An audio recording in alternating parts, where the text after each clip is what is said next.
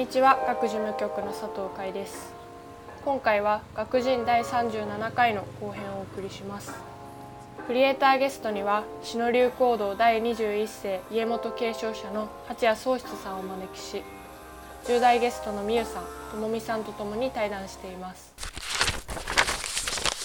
あえっと、私から最後の質問をさせていただきたいんですけど、はい。はい。えっと、私あの、ゲーム作ってる時にいつも思うんですけど、視覚とか聴覚ってあるじゃないですか。それは、なんだろう。そだ例えば小説とかってその主人公の体験したことを追体験することだと私は思うんです。その文字で、うん。目で見た情報を頭の中で想像して、で、うん。あこんなことがあったんだって想像するから、うん。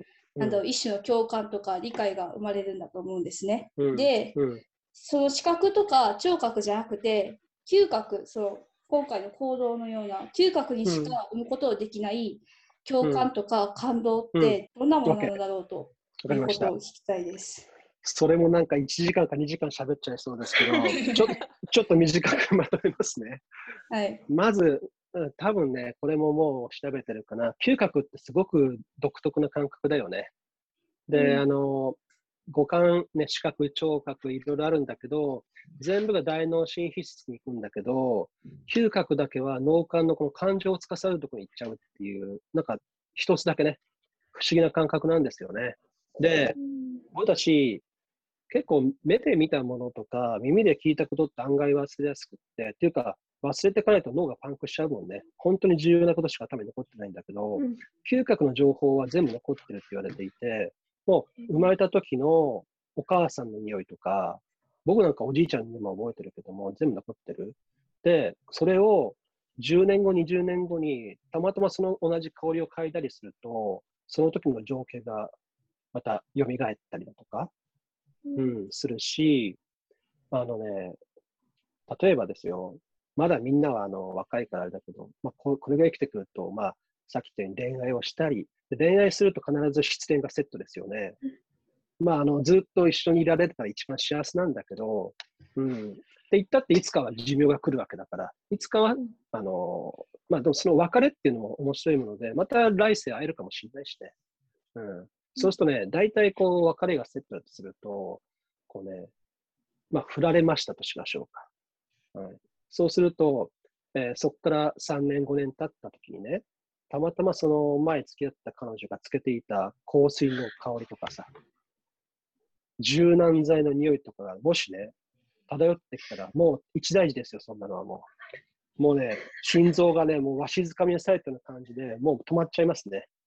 でね、それで街中振り返ってみるんですよ。振り返ってみたらいないんですよね。っていうような面白い感覚で、でね、まあこれあの、だからそれはそれでいいんですけど、あの動物学的に言うと、あのーまあ、なんだ、危機管理っていうかな、危険信号ってのがあって、つまり失恋って痛い目にあったわけじゃないですか。うん。ね、で、また同じしちゃいけないから、その香りを記憶しとかなきゃいけないとかね、あるんですよね。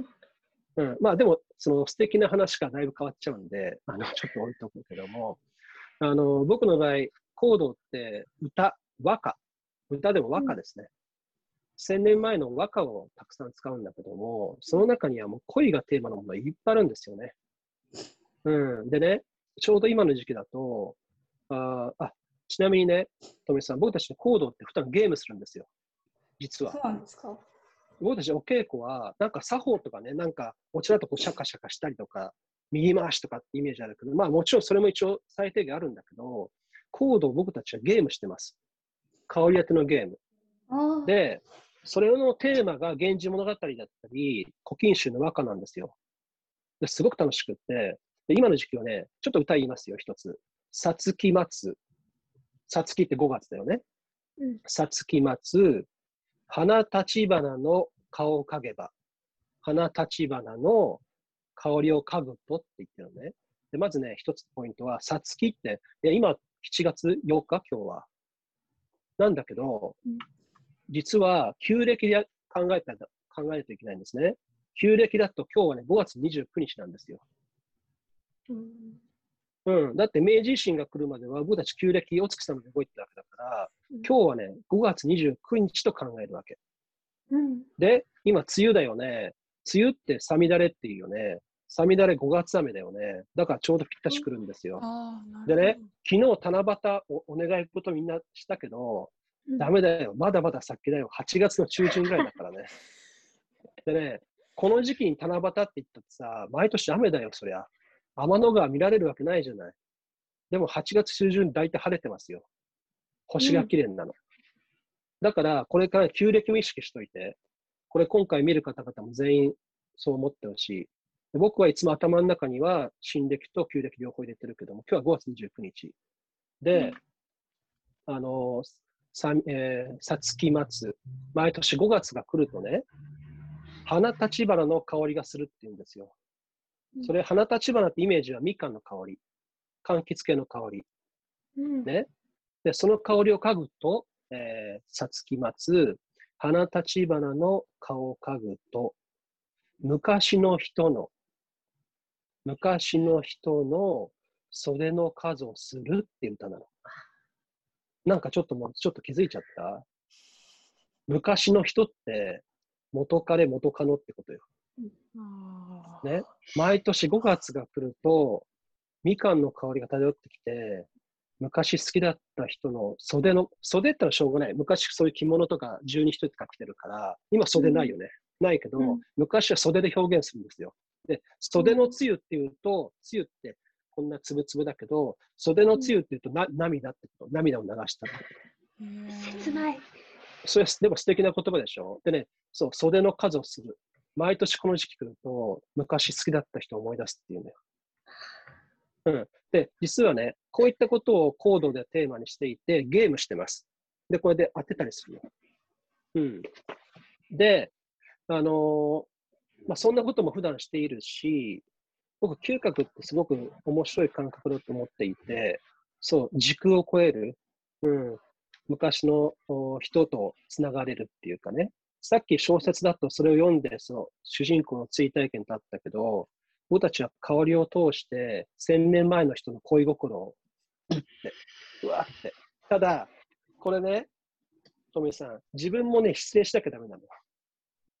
あのね、だから、この組子、このゲームをするには、まず自分が失礼してから来てください。あのね、これはね、これはね、僕は言いたいね。恋愛小説を100冊読んでもダメね。もうね、恋をして、うん、もうね、失恋セット。恋と失恋セット。もうしょうがない、それは。でね、それでキュンとなるの。なって、そして、実はこういったことをやると、あ、千年前の人も同じ気持ちだったなと分かったりとかね。うん。で、もう一つ行動でできるのは、えー香木が原料なんですよね。香木。あのー東南アジア、ベトナム、ラオス、カンボジア、インドネシア、ああいった国々のジャングルの中で取れるんだけど、すごく貴重なもので、金より高いのね、これ。1グラム。えー、で、で線をつけて、その山の頂上にちっちゃく割った香木を乗せるわけ。で、この中に火種が入ってるから、熱によってふわーっといい香りするの。だからね、よく香道って言うと、お線香なのとかって言われるけど、お線香じゃないね。もうね、うん、自然界のもう宝？もう、これね、地球上でね、100年、200年かけてこれ作るの。で、そのエネルギーがすごいわけよ、パワーが。それをちっちゃく割って、コールの上に乗せて、そして鼻から取り入れるんでしょ、もうね、すごい力なの。で、メッセージなの。で、私はそれを使って自分の精神だとか人間性とか魂ってものを少しでも磨けるようにね、うん、これを使ってやるわけ。そうすると何が言いたいかっていうと、さっきね、えーっと時空を超えるのがあって、これ徳川家康とか、僕たちが日本史で学んだような歴史上の人物、うん足利義政とかね、織田信長とかね、みんなね、香木のコレクターだったわけよ。で、実はみんな持ってたの。みんなお茶碗も集めたし、千利休の茶杓とか集めたけども、香木も大好きでみんな持ってました。でね、500年前、400年前に、例えば家康が香りをクンクンしてね、いやー、この香り最高だなって言った香木が今も美術館にあったりだとか、あとはね、まあ私たちはまあコードの家元だから全部コレクションがあるんです。そうするとね、500年前、400年前の家康と同じ香りを今、全く同じ香りをクンクンできるわけ。ええーすごい。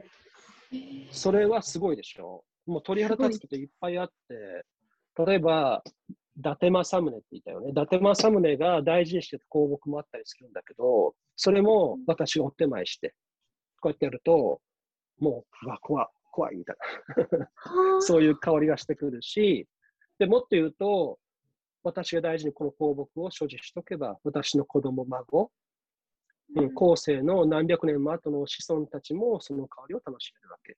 だからそういうスパンで普段考えてるのね。だから今ね、SDGs だとか持続性だとかいろんな言葉出てるけど、もう申し訳ない、俺たちも500年ずっと持続性やってます。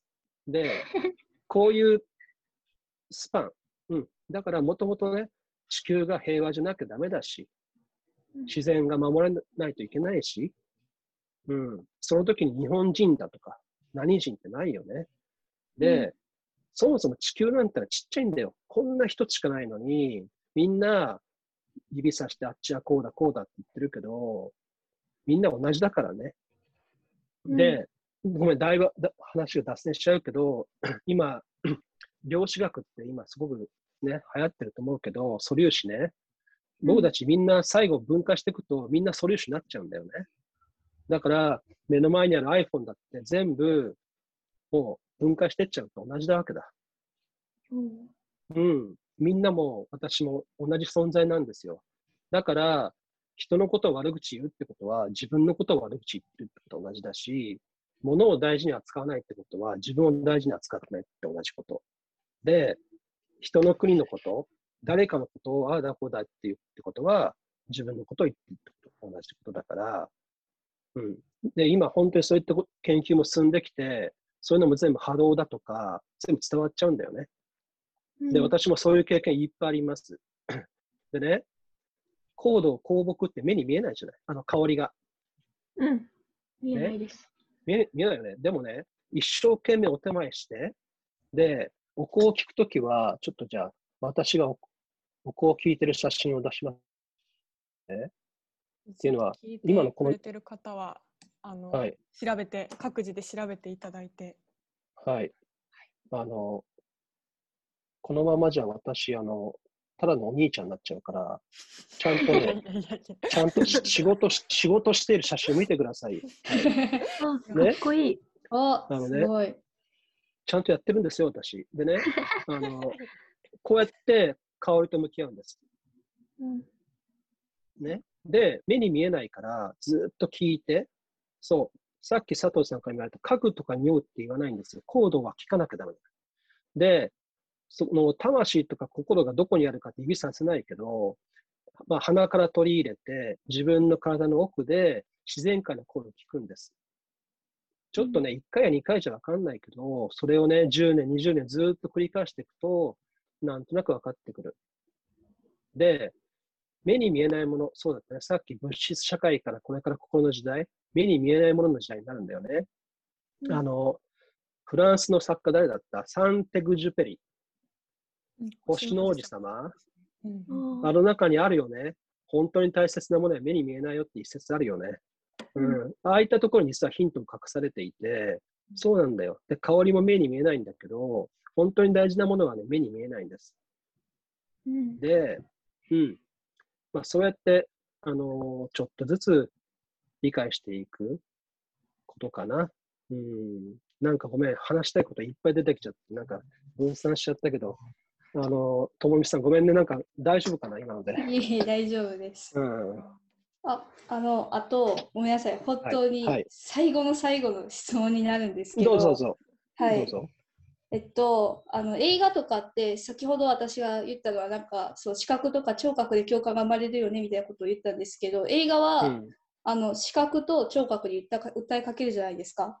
うん。でそのこれもなんかその視覚と聴覚が融合することでよりなんか臨場感のある体験ができると思うんですけどうん。これにもし嗅覚あの他の感覚視覚とか聴覚と嗅覚が合わさったらもっとなんだろうもうあの感動とか臨場感とか、共感が広がっていくのかなって思うんですけど、はい。はい、はい。どうですか？そうですね。実は、私ね、こう見えて、舞台も出たことがあって、あへの、ー実は舞台は、そうだね、見事に、えー視覚と、あと音だよね。なんだけど、そこにやっぱり香り加えたらどうなんだろうって、やっぱりそういう考え方あって、あのー実際にストーリーの中で香りを炊くだとか、香りを出すような場面で、私が実際にお手前をして、で、香木を乗せた瞬間に、劇場の観客席の通路を、まあ、役者さんが香炉を持って練り歩くってやるんですよ。えー、面白そう。で、お香を炊きながら。そしたら、そのストーリーの中の香りが、みんなも実際に香りをと吸い込んで楽しむってやり方もやったことある。うん。で、それを機械でやろうと思ったら、機械に最近はあるんだけども、まあ、私は動きの中にやりました。あとは、コンサートもやりました。えーっと、ピアニストの人とか、ジャズシンガーの人とコラボレーションで、その音楽に合わせて、音楽まあ毎回変わるじゃないですか。うん、その曲調を私のインスピレーションで目の前にあるお香をミックスして、ポンと乗せて、それをまた観客に届けるだとか。えー、えーうん。面白い。すごく大変なんだけど、そんなことも、香りのコンサート、あの何年か、うんである年はバイオニスト、ある年はピアニスト、ある時はジャズシンガーの人とやったけど、そうね、あの、これからの時代、そういったことをどんどんやっていっていいんじゃないかなと思いますよ。うん。はい。ありがとうございます。はい。なんかもうずっと聞いてたいですね。本当に面白い。うんなんか多分これ聞いてる人、行動のこととかものすごく気になってると思うので、やっぱうん10代、20代の人知らない人も多いと思うので、ぜひあの調べてみてください。はい。はい、じゃあ最後に、えっ、とこのポッドキャストを聞いてくれてる、まあ、10代、20代の若い人たちに向けて、あの八谷さんかはいら最後に一言いただいてもいいですか？そうですね。まずその、今日ご一緒させていただいた2人も含めてね。うん。で、僕は、そう、いろんな本を読んで、それを皆さんに伝えるっていうことじゃなくて、僕は実践派でした。あの、最近になって本を読み始めてるんだけど、とにかく自分で感じたこととか、思ったことを直感とかを使って、もう動こうと思ったら動いちゃう人です。で、まあ、あと、不思議なんだけど、行動だから道だから、もう、あのー500年分の道がもうあるんですね、ある意味。だからすごく恵まれてる。もう言葉悪いけど、おとなしくして何もしなければ、その後の道を、もう敷かれたね、レールを乗っていけば、私は行けます。でも、それがすごく嫌で。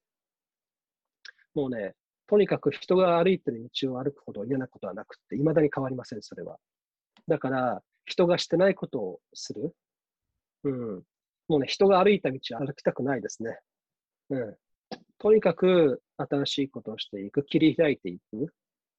で、僕は多分、ちゃんと真面目にやったら21代目の後を継がさせていただくんだけど、でも21代目なんだけど、ファーストになりたい。で、パイオニアになりたい。そういう気持ちは子供の時からいつもなくな、えーなくしたことはないですね。なんかこれをね、人に言うとお前バカかっていつも言われちゃうんだけど、親もそれは理解してくれません。あの、それはもう自分にしか理解できないことなんだけど、とにかく、うん、傷だらけになるよ。怪我もするし、だって、茨の道を歩いてくんだから、もう怪我だらけですよ。でもね、大丈夫。それが全部自分の経験となって、生きていくってことになっていくから、うん、だから怖がらずに、どんどんそういう道を突き進んでほしいし、あとは、そうだな。これは僕の、まあ、あるお兄ちゃんからもらった言葉で、最近よくわかるんだけど、あのね、日本のうん画家の人でね、えー笹倉哲平さんって方いらっしゃって、その笹倉さんに、だいぶ、私が20代の頃かな、に本当に辛かった時に、笹倉さん、なんでこんな人生って辛いんですかねって言ったら、笑顔でね、うん、そうだよね、うん、20代は辛いね、うん、でね、30代になったらね、ちょっとだけ楽になるよって言ったんですね。でも辛いよって。でね、あ、ね、そうなんですか。あでもね、40代だったらね、もうちょっと楽になるよ。でもまだまだ辛いと思うよ。ねうん。でもね、今ね、その時に佐々さんも50か60だったから、今めちゃくちゃ楽しいって言ってましたから、あのね、だからさっきの富士山と同じ話かな。うん。うん。だから、あの、それを、あの、悪いふうに捉えないで、そ、そこを頑張っていけばね、必ず美しい景色が見れるようになるし、一つ一つの出来事っていうのは全然ネガティブなことじゃないと思ってます。それは私は本で読んだんじゃなくて自分でやってきたからもう自信持って言えます。もう一つ一つのあの辛いことも悲しいことも苦しいことも全部肥やしになって、これから美しい景色、世界を見るための、うん、出来事だから、もう二人もそう、そして今回聞いてくれてる人たちもみんなそう、もう全部ごちそうさまだね。ありがとうって。うん。絶対に大丈夫。もうね、私自信持って言えます。うん。もしね、それ嘘だって言ったら、あのー、いや、嘘じゃないな。嘘がない。絶対に、だ僕はね、本読んで言ってないからね。うん。ただ、最近本読読み始めたら気づいたんだけど、みんなそうやって書いてあった。そうだよって 書いてあったけど、僕は読まずに自分で言ってきたから。うん。だから絶対言える。もうどんな苦しいことも全部、うん、大丈夫。うん。そしてみんなが最後笑顔になって、幸せな気持ちで前に進めるのは絶対来る。うん。今だって幸せだよ。うん。ありがたいよね。ね。いろんなものが身に、ま、身の前にあるし、うん。ご飯もいただけるし、ね。寝るときは屋根もちゃんとあるし、ありがたいよね、そんなことね。あの、世界見たら本当に今、貧困でね、格差で、そういうことすら大変な人いっぱいいるんでしょ？世界には。うん。だからね、まあ、そこにつなげていくとまた話長くなっちゃうけど、まず自分が幸せになって、そして世界で苦しんでる人たちを、うん、自分のできる範囲でいいからあ救っていくと。そうすることによって地球は本当の意味での美しさを取り戻していく。で、心の時代。うん。まあ、絶対大丈夫。で、私も頑張るし、みんなも頑張ってください。はい。そんな感じです。ありがとうございます。なんか、これまでの話を踏まえて、最後のメッセージが、なんていうか、言葉がすごく重みがあるというか、深いというか、なんかすごい ありがとうございます、本当に。いえいえ今日は本当にお時間いただいてありがとうございました。はい、ありがとうございました。はい、本日はクリエイターゲストに、えー、シノリューコード第21世家元継承者の八谷宗室さんを10代ゲストにみゆさんとともみさんをお招きしました。ありがとうございました。ありがとうございました。ありがとうございました。今回も前編に引き続きクリエイターゲストにはシノ流行動第21世家元継承者の八谷宗室さんをお招きし10代ゲストのみゆさんともみさんとともに対談していきました八谷さんの生き方に触れることのできた前編。そして行動という文化の在り方や香りの持つ力をまさに継承者である八谷さんご自身からお聞きした今回の後編。行動は香りを通して自分の体の奥で自然界の声を聞くこと。それは目には見えないけど繰り返していくうちに少しずつ感覚として分かってくる。本当に大事なものは目には見えないんです。そんな八谷さんのお話が印象に残りながら今回は前編後編を通して生きる上で自分の中に大切にしまっておきたいそんな言葉が詰まった対談でした。